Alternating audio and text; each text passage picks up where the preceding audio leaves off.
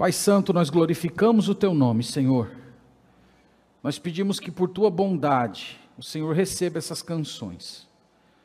Nós estamos conscientes das nossas imperfeições, mas nós pedimos que através de Cristo, não por causa das nossas dos nossos méritos, mas pelos méritos do nosso Salvador crucificado, o Senhor receba através dele essas canções. E pedimos que agora, Senhor, tu fales a nós pela tua palavra, pois nós precisamos ouvir a tua voz. Nós precisamos receber do céu o alimento que dá nutrição à nossa alma. Fica conosco, Senhor, perdoa os nossos pecados e nos desvia de qualquer tipo de desatenção ou distração. Nós pedimos isso em Cristo Jesus. Amém. Romanos capítulo 10, vamos abrir, e meus irmãos, a Sagrada Escritura, na carta de Paulo aos Romanos, capítulo 10.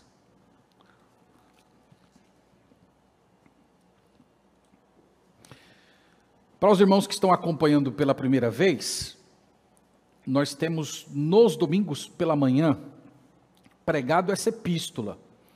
Essa é a quadragésima quarta pregação nessa carta. Começamos lá no capítulo 1, versículo por versículo. Se você quiser saber mais, pode acessar o canal da igreja e acompanhar todas as pregações lá. São colocadas semanalmente. Até sobre isso, uma coisa bem engraçada, uma irmã que me escreveu dizendo que alguém chegou para ela e disse assim: Qual é a série que você está assistindo agora na quarentena? Ela diz: Ah, eu estou assistindo Romanos. Toda semana é postado um episódio novo. Então, uma boa, uma boa, uma boa, uma boa quarentenada, viu? Para esse momento que a gente está vivendo aí. Pega um livro da Bíblia e vai estudá-lo. Deus vai abençoar seu coração. Eu disse já para os irmãos que, desde o capítulo 9, o apóstolo Paulo vem falando da situação dos judeus. Em Roma, havia uma comunidade muito robusta de judeus. E muitos desses judeus eram cristãos, eram convertidos. E algumas vezes, a pregação do apóstolo Paulo dava meio que entender a eles uma ideia uma ideia equivocada, não por causa da pregação de Paulo, evidentemente, mas por causa da compreensão deles, uma ideia de que Deus havia rejeitado completamente os judeus e ele não tinha mais nada a ver com a nação de Israel. Então, isso suscitava perguntas para o judeu, questões do tipo: mas e as promessas que Deus fez? Essas promessas não foram incondicionais? Deus não disse que nós seríamos para sempre o povo dele? O que foi que aconteceu? Deus não quer mais nada com a gente? As promessas de Deus caíram? Se as promessas de Deus caíram, isso significa que as promessas que Deus fez para a gente também hoje podem cair? Então, Paulo trata dessas questões. Desde o versículo 30 do capítulo 9, Paulo vem reiterando que os judeus são responsáveis pela condenação deles. Eles são responsáveis porque eles não creram na promessa de Deus, eles distorceram as promessas de Deus e transformaram uma, uma religião, por assim dizer, uma religião de fé, em uma religião de obras. E para terminar de piorar a situação deles, eles rejeitaram o Messias, o Cristo, o cumprimento das promessas do, do Antigo Testamento. Então, hoje, meus irmãos, nesses primeiros quatro versículos aqui do capítulo 10, nós vamos ver Paulo dando prosseguimento a esse argumento, mostrando a culpabilidade dos judeus, mostrando que eles são condenados diante de Deus por causa da incredulidade deles. Então, o tema que eu escolhi para a gente falar, né, eu elegi aqui um tema, o tema vai ser esse: a justiça que salva e a justiça que condena. Vocês vão ver que o apóstolo Paulo, nesses quatro versículos, ele faz meio que um paralelo. Por um lado, ele mostra a justiça de Deus, e por outro lado, ele mostra que os judeus rejeitaram a justiça de Deus e adotaram uma justiça deles, e que por causa disso eles estão condenados. Vamos ler a palavra do Senhor depois vamos tentar compreendê-la. Verso 1 diz assim: Irmãos, a boa vontade do meu coração e a súplica, a minha súplica a Deus, a favor deles são para que sejam salvos. Porque lhes dou testemunho de que, de que eles têm zelo por Deus, porém não com entendimento. Porquanto, desconhecendo a justiça de Deus e procurando estabelecer a sua própria, não se sujeitaram à que vem de Deus. Porque o fim da lei é Cristo, para a justiça de todo aquele que crê. Amém. Graças a Deus por Sua palavra. Meus irmãos, o, o, apóstolo Paulo, como eu disse, ele continua desenvolvendo essa ideia da responsabilidade dos judeus pela condenação deles. E no versículo 1, ele mostra a sua postura para com os judeus incrédulos. Que tipo de postura, que tipo de atitude, que tipo de sentimento Paulo tinha para com os seus irmãos perdidos? Ele diz: Irmãos, a boa vontade do meu coração e a minha súplica a favor deles, deles quem? Dos seus irmãos judeus, são para que sejam salvos. Então, no verso 1, nós percebemos duas posturas de Paulo. Ele diz que tinha uma boa vontade, essa palavra boa vontade, essa expressão boa vontade, ela pode ser entendida como um desejo profundo, um anseio de alma. E segundo, ele diz que tinha uma súplica. Uma súplica, irmãos, não é simplesmente uma oração. Uma súplica é um clamor emocionado. É um clamor de quem está sofrendo. É, é um desejo intenso dentro da alma que é manifestado a Deus, às vezes através de lágrimas. Então, Paulo diz: eu desejo muito, eu desejo de todo o meu coração, e eu oro ao Senhor para que eles sejam salvos, para que os meus irmãos judeus sejam agraciados por Deus com o dom da vida eterna. Os irmãos lembram, os irmãos que vêm acompanhando as séries, que ele já havia dito algo muito parecido no capítulo 9, versículo 2, quando ele disse assim: Tenho grande tristeza e incessante dor no meu coração, porque eu mesmo desejaria ser anátema, separado de Cristo, por amor de meus irmãos, meus compatriotas, segundo a carne. Então, se fôssemos juntar as duas coisas, diríamos que Paulo está falando assim: eu suplico todos os dias, eu peço a Deus em todas as ocasiões, eu oro a Deus que Ele cumpra o desejo do meu coração, o anseio de ver a nação de Israel transformada, todos os meus irmãos na presença de Cristo. E se fosse necessário, eu daria até minha alma para que isso acontecesse. Uma, uma observação aqui, irmãos, é que é interessante perceber que para o apóstolo Paulo não havia nenhum conflito entre crer que Deus tem os seus eleitos e ao mesmo tempo orar pela salvação dos seus irmãos perdidos. Nós vimos no capítulo 9 que Paulo explicou a rejeição de Israel pelo Messias, dizendo que eles não creram porque eles não eram eleitos que antes de nascer, Deus havia separado um Israel dentro do Israel. Eu amei Jacó, porém me aborreci de Esaú. Paulo entendia isso muito bem. Paulo sabia que cada judeu especificamente não seria salvo, mas que havia um Israel eleito dentro daquele Israel étnico. Mas isso não impedia ele de orar. Isso não impedia ele de viver angustiado. Muitos poderiam ver essa, essa questão dessa soberania de Deus na, na, na eleição e dizer assim: ah, mas para que orar, Paulo? Para que viver angustiado? Por que carregar no seu coração, alimentar esse desejo de ver os seus irmãos salvos? Deus não já tem os seus eleitos? Pare de orar por eles, deixe eles morrerem no inferno, na perdição deles. Paulo não tinha esse tipo de conflito. No mesmo discurso, em que ele diz que Deus salvará apenas o remanescente eleito, ele declara: Eu vivo angustiado, eu oro por todos eles, eu, eu peço a Deus que os salve, eu, eu clamo a Deus, eu peço todos os dias que o Senhor quebrante o coração da nação. Não havia, meus irmãos, nenhum conflito para o apóstolo Paulo, não há nenhum conflito, aliás, sobre isso na Bíblia, e também não deve haver esse tipo de conflito em nosso coração. Então, essa era a postura de Paulo. Ele suplicava e ele tinha um desejo ardente no seu coração. No verso 2, ele explica melhor para todos nós por que ele tinha esse desejo ardente e essa oração pelos seus irmãos judeus? Olha o que ele diz no verso 2. Por quê? Lembra que o porquê sempre introduz uma explicação. Por quê? Lhes dou testemunho de que eles têm zelo por Deus, porém não com entendimento. Paulo diz: Eu, eu testemunho isso. Ele está falando assim: eu, eu não ouvi apenas falar, eu vi. Paulo até poderia dizer: Eu vivi isso. Eles têm zelo por Deus.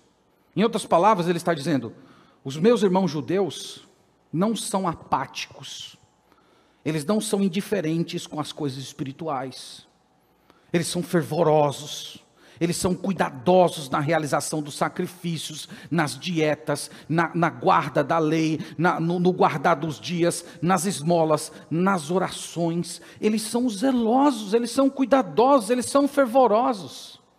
Os irmãos lembram que o apóstolo Paulo um dia foi um desses judeus zelosos. Ele acreditava que matar e perseguir os cristãos era fazer o serviço de Deus, era zelar pela pureza da nação de Israel. E mesmo depois que ele se converteu, toda vez que ele chegava numa cidade, ele procurava uma sinagoga para pregar o evangelho e ali ele continuava vendo o zelo, o cuidado que os judeus tinham com a religião deles. Então Paulo diz: Eu oro, eu, eu vivo angustiado, eu peço a Deus, porque eles são zelosos. Porém, veja o que ele acrescenta, final do verso. Porém, não com entendimento. Isso é importante, irmãos. Ele está falando que o zelo deles não tinha como alicerce o conhecimento de Deus. Eles eram sinceros, mas eles não tinham discernimento. Eles tinham religiosidade, mas não tinham a verdade.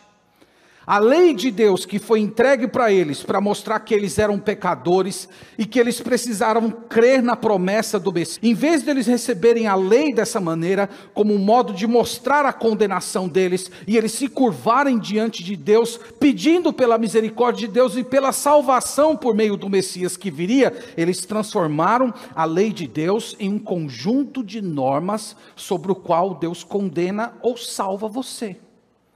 E ao fazer isso, eles se distanciaram de Deus. Ao fazer isso, eles desprezaram o conhecimento de Deus. Apesar de tudo isso, eles eram zelosos. Você sabe muito bem que zelo sem entendimento produz fanatismo.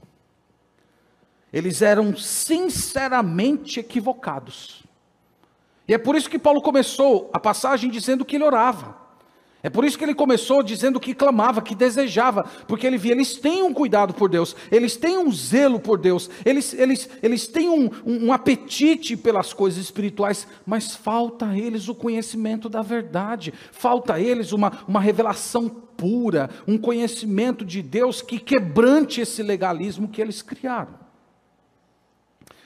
No verso 3 e 4, Paulo desenvolve um pouco mais essa ideia mostrando como é que é, se dá na experiência de Israel essa falta de entendimento. Eu não sei se vocês estão percebendo, mas é como se Paulo tivesse começado grande e ele vem afunilando, afunilando, afunilando sua explicação.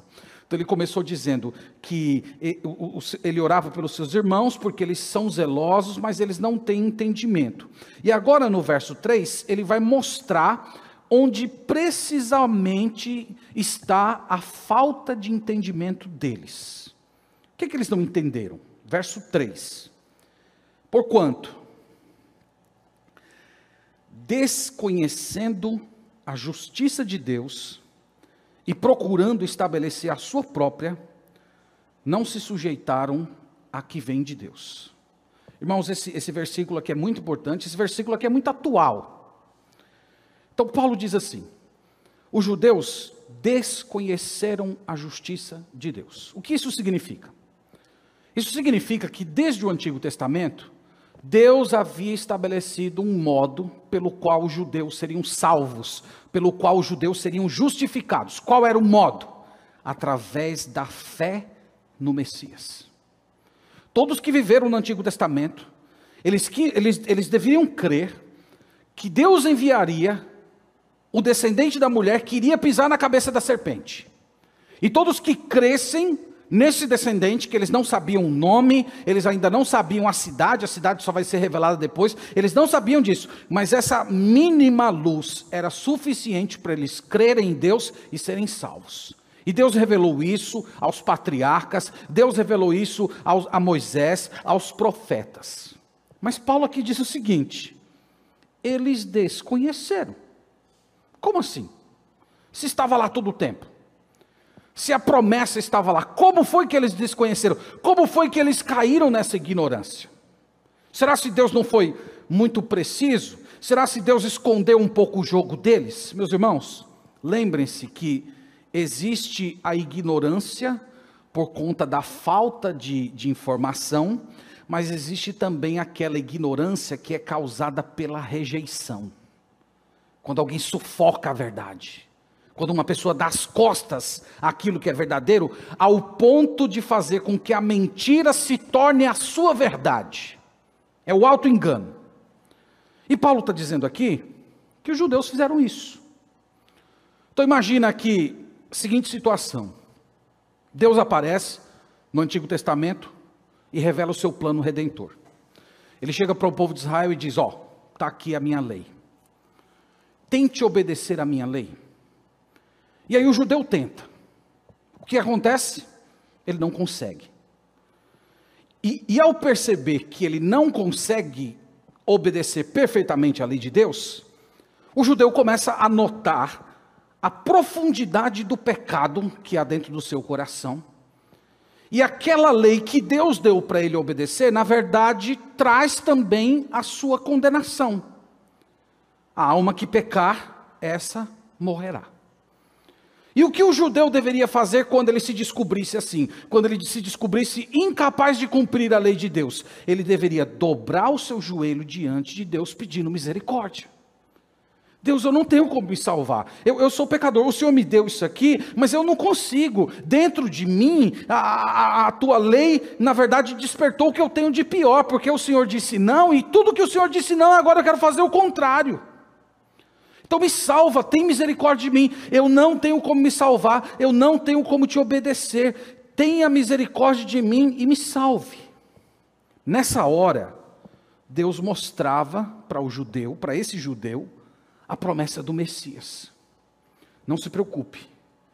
Eu já providenciei para você um Salvador. Eu já providenciei para você um Messias. Esse Messias vai vir nesse mundo. E ele vai fazer por você o que você não tem condições de fazer por si mesmo.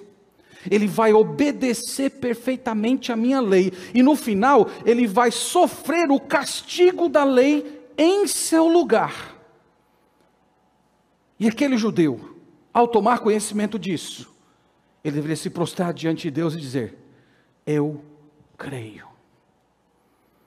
Irmãos, é isso que Paulo quer dizer com a justiça de Deus. A justiça de Deus aqui não é a punição de Deus. A justiça é, é esse oferecer glorioso do Messias como um pagamento por nossos pecados, em que Deus justiça nele os nossos pecados. Então Deus revelou esse plano, e esse plano estava no Antigo Testamento.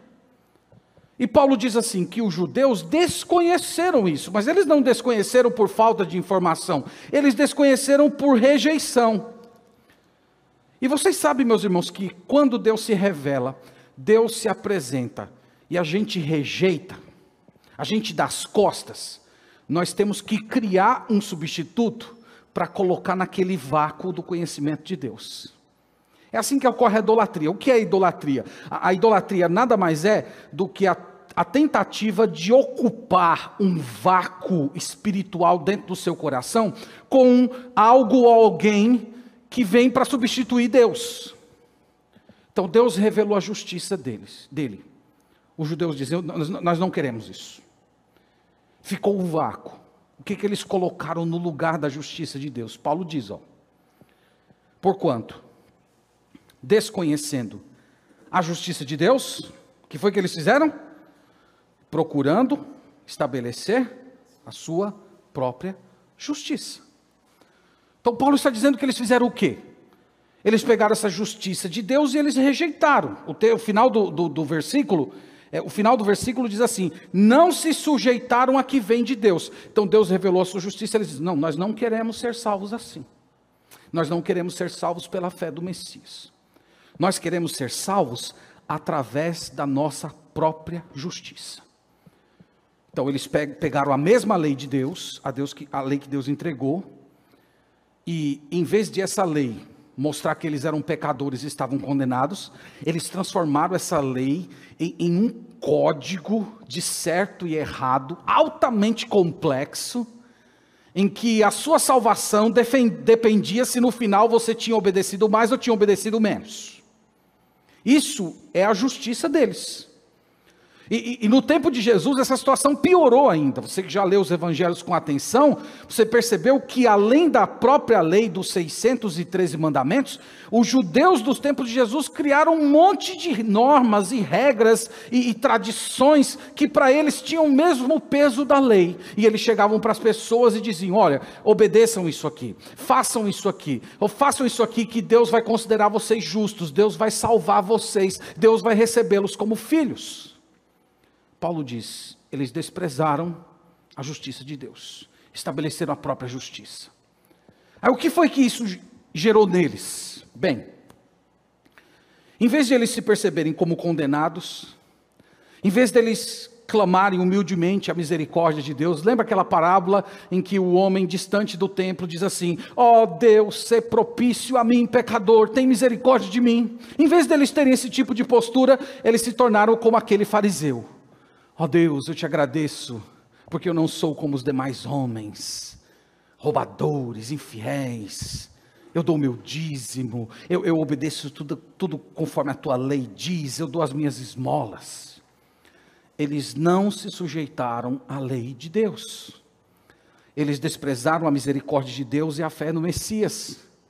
Eles se tornaram orgulhosos de suas obras e passaram a confiar em si mesmos. Em outras palavras, eles se tornaram legalistas. E Paulo diz: essa é a falta de entendimento deles. É aí que reside a destruição deles. Eu oro por eles e vivo angustiado com eles e, e, percebo o zelo deles, mas o problema é que eles são zelosos por uma religião que eles mesmos criaram, que eles mesmos criaram. Eles são cuidadosos com as suas próprias tradições, eles desprezaram a promessa do Messias. E para não deixar dúvida de que essa cegueira deles era uma, uma cegueira autoimposta, no verso 4, o apóstolo Paulo dá a prova final de que eles rejeitaram a Deus. Ele diz assim: porque o fim da lei é Cristo, para a justiça de todo aquele que crê. Então, a, a prova final, irmãos, que essa rejeição dos judeus não foi apenas uma rejeição por falta de informação, mas uma rebelião é que eles rejeitaram o Messias. Eles rejeitaram o Cristo. Quando Cristo chegou, ele diz: Nós não queremos que tu reine sobre nós. Quando Cristo falou, creiam em mim, eles dizem: Não, nós não queremos crer em você, nós queremos seguir as nossas tradições. Quando Jesus desafiou eles, dizendo que eles eram escravos do pecado, porque eram nascidos em pecado, ele diz: Nós não somos escravos do pecado, coisa nenhuma, nós somos filhos de Abraão. Quando Jesus olhou para si mesmo e disse que ele era o caminho, a verdade e a vida, eles não aceitaram isso, eles achavam que o caminho para a salvação era o cumprimento da lei de Moisés. Então Paulo diz aqui: o fim da lei é Cristo. Essa palavra fim aqui, ela tem dois sentidos. O primeiro sentido é o sentido de cumprimento. O segundo sentido é o sentido de término. Então, essas duas ideias estão nessa palavrinha aqui. Quando Paulo diz que o fim da lei é Cristo, ele está querendo dizer que tanto Cristo cumpre a lei, como em Cristo a lei encerra, ela finda, ela caduca. Esses dois sentidos estão aqui. Então vamos novamente aí tentar usar a imaginação e pensar como um judeu do Antigo Testamento O, o judeu deveria ter a lei de Deus, os dez mandamentos, ou pensando mais, mais amplo, os 613 mandamentos, ele deveria ter a lei como uma placa que indicava o caminho até o Messias. E quando o judeu piedoso seguisse por essa estrada chamada lei, onde é que ele ia chegar? Ele ia chegar no Messias. Ele ia chegar no sacrifício do Messias. Ele ia descobrir, como eu já falei para vocês anteriormente, que o Messias foi dado por Deus para cumprir a lei no lugar dele e para padecer a condenação da lei, a morte que deveria cair sobre ele. E o, e o judeu piedoso, quando fosse colocado diante do Messias, que ainda viria, o que, que ele deveria fazer? Ele deveria reagir com fé. Ele deveria dizer assim: Eu creio nessa promessa. Eu tomo essa promessa pela fé. E naquele momento, irmãos, o Espírito Santo iria aplicar ao coração daquele judeu piedoso os benefícios da morte e ressurreição de Cristo, antes mesmo de Cristo ter nascido. Eu gosto de comparar isso a uma operação de cartão de crédito. Você passa lá o cartão, a conta foi paga, mas de fato o, o, o, o, pagamento de fato só vai ocorrer quando o, banco for lá e cobrar a sua dívida. Então a salvação no Antigo Testamento era assim: foi pago o preço, foi pago, mas o, o sacrifício ainda vai vir no futuro. Então ele deveria reagir com fé a isso. Como eu disse, irmãos, eles não tinham todas as informações, ele não sabia que o nome do Messias era Jesus, ele não sabia que, que, que ele era filho de Maria, ele, ele não sabia, pelo menos até o livro de Miqueias, que ia nascer na cidade de Belém, ele não sabia que ia ser por causa de uma crucificação, ele não sabia todas essas informações, mas a luz que Deus deu ali a, a eles seria suficiente para que ele cresce nessa promessa. E assim o judeu piedoso era salvo. Essa era a justiça de Deus. Para os judeus que viveram contemporâneos a Jesus ou nasceram depois de Jesus, eles eram muito mais privilegiados. Primeiro, porque eles tinham mais informações. Vocês lembram que o apóstolo Paulo, quando andava nas sinagogas, o que é que ele tentava convencer os judeus? Isso é bem repetido no livro de Atos, né? Ele tentava convencer os judeus de todos os modos que Jesus era o Cristo. Você sempre vai ver isso repetido em Atos. Então, o judeu depois de Cristo, ele era muito mais privilegiado, porque ele tinha muito mais informações. Agora, pensa o seguinte: para o judeu que nasceu depois de Cristo, qual era a estrada que ia conduzi-lo até o Messias? Era a lei? Resposta: não. Era o evangelho.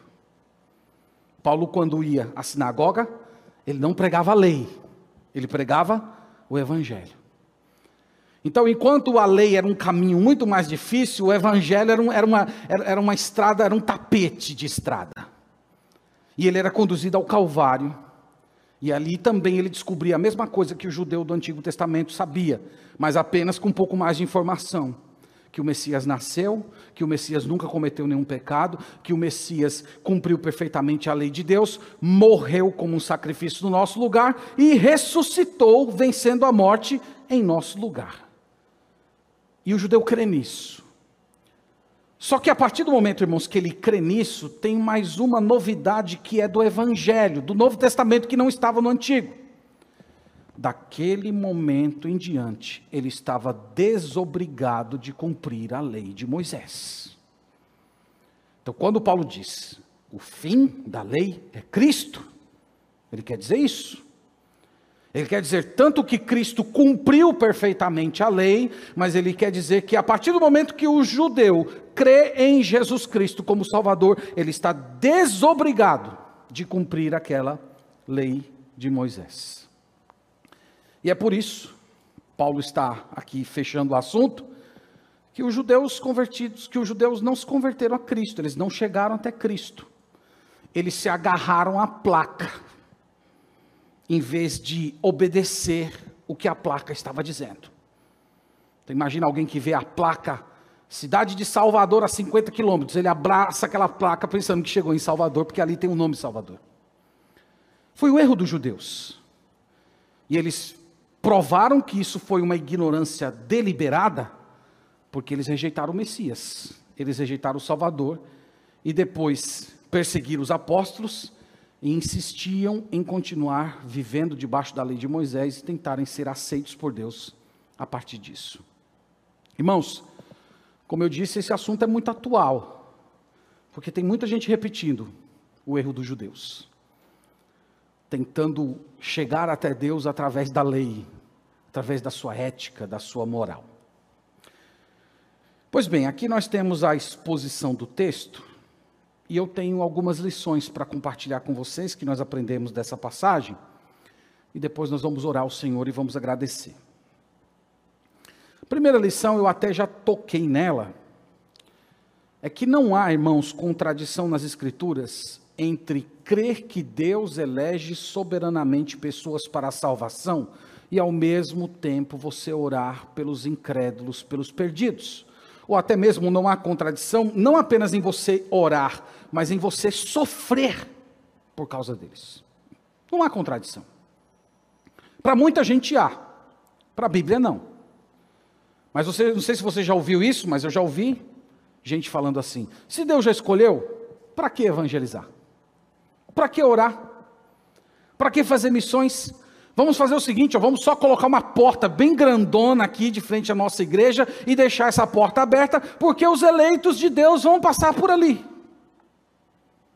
Então, a pessoa encontra um conflito entre essas duas questões. Mas nós vimos que o Paulo, no capítulo 9, ele diz que Deus iria salvar os eleitos. E no capítulo 10, ele diz que ora que ele clama e que ele sofre por causa da rejeição das pessoas. O que isso ensina para a gente? E aqui está a lição é que a nossa atitude para com os incrédulos, ela não deve ser governada pelos desígnios secretos de Deus. A vontade secreta de Deus, a vontade misteriosa de Deus, pertence só a Ele. Não é o que diz Deuteronômio 29, 29? As coisas ocultas pertencem ao Senhor e as reveladas pertencem a nós. Em outras palavras, a nossa atitude, os nossos sentimentos devem ser governados pela vontade revelada de Deus e não pela vontade oculta. Qual é a vontade revelada? Deus quer que nós pregamos toda, a todas as pessoas, Deus quer que nós oremos, Deus quer que nós insistamos na pregação, que nós exortemos, que nós convidemos as pessoas, que nós chamemos as pessoas à responsabilidade, que nós desafiemos as pessoas, que nós utilizemos a, a melhor forma de ensinar, a forma mais didática, o possível para fazer aquela pessoa entender o Evangelho. E nós fazemos isso com espírito de oração, com o coração dolorido, cheio de compaixão, interesse, clamando a Deus que tenha misericórdia daquela pessoa e até sofrendo por causa da incredulidade dela. E quando você fizer tudo isso e você pregar o Evangelho, e mesmo assim as pessoas não se converterem, você vai entender que Deus foi glorificado. Deus foi glorificado na pregação. Deus foi glorificado no, no, seu nome ser conhecido. Deus, eu quero que o teu nome seja conhecido, eu quero que as pessoas ouçam ao teu respeito, eu quero que o teu nome seja magnificado em toda a terra. E os resultados nós deixamos com o Senhor. Então, essa é a atitude de Paulo. Porque Paulo chorava, mesmo sabendo que Deus tinha os seus eleitos. Porque os seus sentimentos, o seu pensamento, era governado pela vontade revelada de Deus. Então, esse é um bom caminho, talvez, para resolver esse conflito, caso ele assombre o seu coração. Segunda lição: zelo religioso não salva. Bem simples. Eu não sei se você já ouviu gente dizendo isso, mas olha, aquela pessoa é tão sincera, aquela pessoa é tão devota, aquela pessoa é tão dedicada, será se Deus não vai levar em conta isso? A sinceridade, a gente vê que a pessoa realiza com, com tanto esmero aquele serviço espiritual. Então, Pessoas pensam isso às vezes de uma tribo, chega numa tribo lá pagã e vê que eles fazem os seus rituais religiosos com, com tanto esmero, e as pessoas pensam, eles só são assim porque eles não conheceram o Evangelho, eles não conheceram a verdade. Mas, mas dentro da, da, informação deles, eles, eles são sinceros. Será se Deus não vai levar isso em conta? Irmãos, eu acho que ficou muito claro aqui o que Paulo disse. Eles têm zelo por Deus, porém sem entendimento. Precisa do entendimento. Em outras palavras, precisa da verdade. O zelo precisa ser a partir da verdade. O zelo precisa ser a partir daquilo que é o correto. Uma pessoa pode estar sinceramente, devotadamente equivocada, errada. O zelo religioso dela não salva. O zelo religioso, Paulo disse isso em Romanos capítulo 1, não é uma tentativa de chegar a Deus. Paulo diz que o zelo religioso, na verdade, é uma rebelião de pessoas que voluntariamente resolveram abdicar, dar as costas, esmagar o conhecimento de Deus e adorarem os seus ídolos. Então, se uma pessoa quer ser salva, não basta ela ser zelosa, não basta ela ser devotada, ela precisa ter fé em Jesus. Ela precisa conhecer Jesus, ela precisa experimentar Jesus, ela precisa se apropriar da obra de Jesus. É assim, meus irmãos, que a salvação acontece. E quando eu estava pensando nisso essa semana, me veio a seguinte ideia em mente: que o problema dos judeus era o zelo sem entendimento. E o problema de muitos cristãos é o entendimento sem zelo. É o outro oposto. Pessoas que têm a mente cheia, mas o coração vazio. Pessoas que têm uma compreensão profunda, mas não têm entusiasmo pelas coisas de Deus. Meus irmãos, nós deveríamos ser as pessoas mais zelosas desse mundo. Nós deveríamos ser as pessoas mais fervorosas, porque nós conhecemos a verdade, Deus se revelou a nós, Deus nos agraciou com a compreensão do plano de salvação e enviou o Espírito Santo para cativar o nosso coração. Então você que está me ouvindo, cadê o seu zelo por Deus? Cadê o seu zelo com a oração? Cadê o seu zelo com as Escrituras? Cadê o seu zelo com a vida de santidade? Cadê o seu comprometimento com o Senhor? Tem muito pagão que dá de 10 a 0 em comprometimento com seus ídolos quando comparado a você. Isso é uma perdição para o pagão e é uma vergonha para a sua vida. Então nós precisamos ter zelo por Deus. Nós precisamos tomar esse conhecimento de Deus como algo precioso e, e abraçarmos isso com comprometimento. Você tem que parar de levar sua, sua, sua vida cristã empurrando com a barriga, adiando seu compromisso com Deus, pensando que você pode levar, levar, levar isso até os limites e que um dia você vai levar Deus a sério. Isso é uma grande enganação do pecado. O pecado vai cada vez mais travar você, o pecado vai cada vez mais destruir as suas afeições, e no final da sua vida você vai se ver completamente deformado. Isso é entendimento sem zelo. Que Deus tenha misericórdia do seu coração e te desperte dessa morosidade espiritual. Tem mais uma lição. Na verdade, irmãos, eu, eu considero isso uma, uma advertência. É uma advertência que está embutida na passagem. Ou será a sua justiça, ou será a justiça de Deus. São duas verdades que se excluem. Ou você abraça a justiça de Deus, ou você abraça a sua justiça. Não tem como você misturar. Sabe aquelas frases de traseira de caminhão? Faça a tua parte que eu te ajudarei. Alguém ligou para mim essa semana e disse isso, né? Pastor, está na Bíblia. Faça a tua parte que eu te ajudarei. Eu digo, que Bíblia? Que Bíblia que isso está? Isso, isso é teologia de traseira de caminhão. Isso não resolve o seu problema. Se você que está me ouvindo está procurando a sua salvação através da sua ética, do seu comportamento, da sua caridade, do seu, seu zelo religioso. Saiba de uma coisa: você está caindo no mesmo erro dos judeus. Você está rejeitando a justiça de Deus e estabelecendo a sua própria justiça. Você está agindo como alguém que despreza, que desconhece a justiça do Senhor. O caminho de Deus para a salvação é Jesus Cristo. Isso envolve você abdicar de si mesmo. Isso envolve você desistir de si. Assumir que você é incapaz de agradar a Deus. Você compreender que os padrões de Deus são elevadíssimos e que você, como pecador, não tem como alcançá-los. E que a única coisa que te resta é curvar o seu joelho diante de Deus, pedindo: Deus, tem misericórdia de mim, pecador. Eu não posso ser salvo por mim mesmo. Eu não tenho condições de te obedecer, o meu coração é pecaminoso, os meus pensamentos são terríveis, eu, eu tenho cogitações tenebrosas dentro da minha alma, eu não tenho condições de me salvar. Me salve, tenha misericórdia de mim.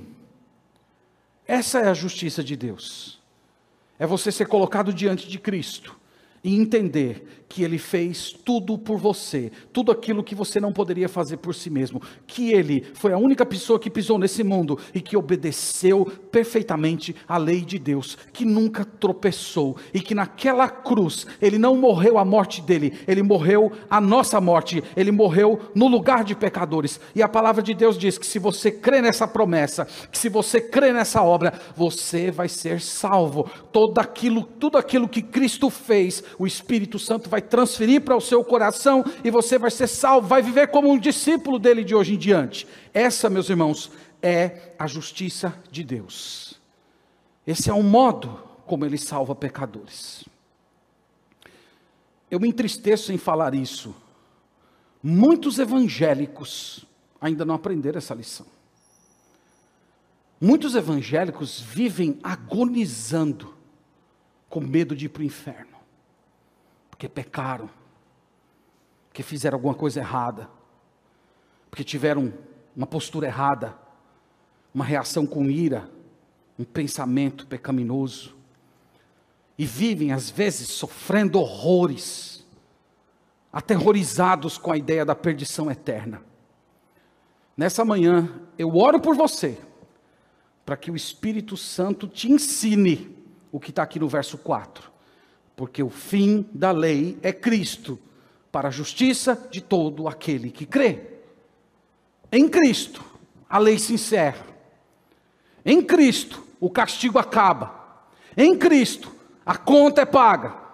Em Cristo, a justiça de Deus é satisfeita.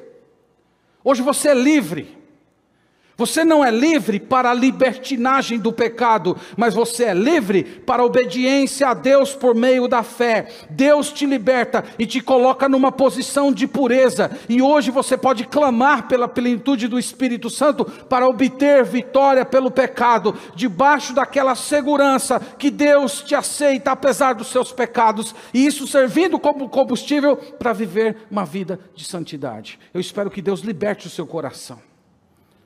Eu espero que Deus cative a sua alma. Uma das grandes alegrias que tive essa semana foi uma pessoa me dizer isso. Disse, olha, pastor, depois de Romanos 8, eu nunca mais fui a mesma pessoa. Depois de entender o significado daquele verso, nenhuma condenação há para os que estão em Cristo Jesus. Isso foi uma libertação para minha alma. Eu espero que seja para você também. Que você busque de hoje em diante ter uma vida santa não por medo de ir para o inferno, mas porque Cristo já te, já, já te conduziu às mansões celestiais. Creia nisso. Que Deus, meus irmãos, abençoe o nosso coração, que Ele abra o nosso entendimento para compreender a justiça de Deus. Irmãos, Paulo fala durante toda a carta a respeito da justiça de Deus. E ele insiste, insiste, insiste porque nós perdemos isso com facilidade. É incrível como a igreja esquece. E que se nós periodicamente não estivermos repetindo o evangelho, a justiça de Deus, nós vamos esquecendo. A igreja vai esquecendo. Os cristãos individualmente vão esquecendo. E, e à medida que nós esquecemos do evangelho, o legalismo floresce. Que Deus nos abençoe, que Ele tenha misericórdia de nós. Vamos orar? E vamos pedir ao Senhor que Ele opere isso em nosso coração. Deus, nós oramos a Ti, Pai, em Cristo Jesus nesse momento. Nós te agradecemos, Pai, pela justiça de Deus em Cristo Jesus, que nos chega por meio do Evangelho. Que nele a lei se encerra, o castigo é efetuado, a tua lei é satisfeita e toda condenação se encerra. Nós te agradecemos por essa libertação espiritual que temos em nosso Salvador. Nós oramos, ó Deus, por aquelas pessoas que estão procurando estabelecer a própria justiça, que demonstram até um zelo religioso, mas lhes falta o conhecimento do Deus verdadeiro. Abre a mente, Senhor, o coração dessas pessoas. Nós oramos para que o Senhor as salve. Nós oramos, ó Deus, para que o teu Espírito ilumine a mente e elas creiam em Ti, elas desistam de si mesmas. Eu oro, Senhor, para que nós sejamos zelosos, que nós sejamos as pessoas mais fervorosas, devotadas em cumprir a tua vontade, em seguir os teus mandamentos. Livra-nos do marasmo, da mornidão, da falta de compromisso. Tem misericórdia de nós, Senhor, por tua misericórdia. Nós oramos, ó Deus, e pedimos isso, e agradecemos porque Cristo é o fim da lei, que nele tudo se encerra e agora nós podemos viver uma vida de liberdade na tua presença. Nós agradecemos a Ti, ó Pai, por esse dia. Nós clamamos para que essa mensagem chegue no coração de cada pessoa que nos ouviu. Nós pedimos isso por Tua misericórdia, que a Tua palavra cative os corações, que as pessoas que vivem aterrorizadas por medo de perder a salvação, elas venham descansar na justiça de Deus e ter libertação libertação para uma vida de santidade, pureza e comprometimento diante do Senhor. É o que pedimos em Cristo Jesus. Amém.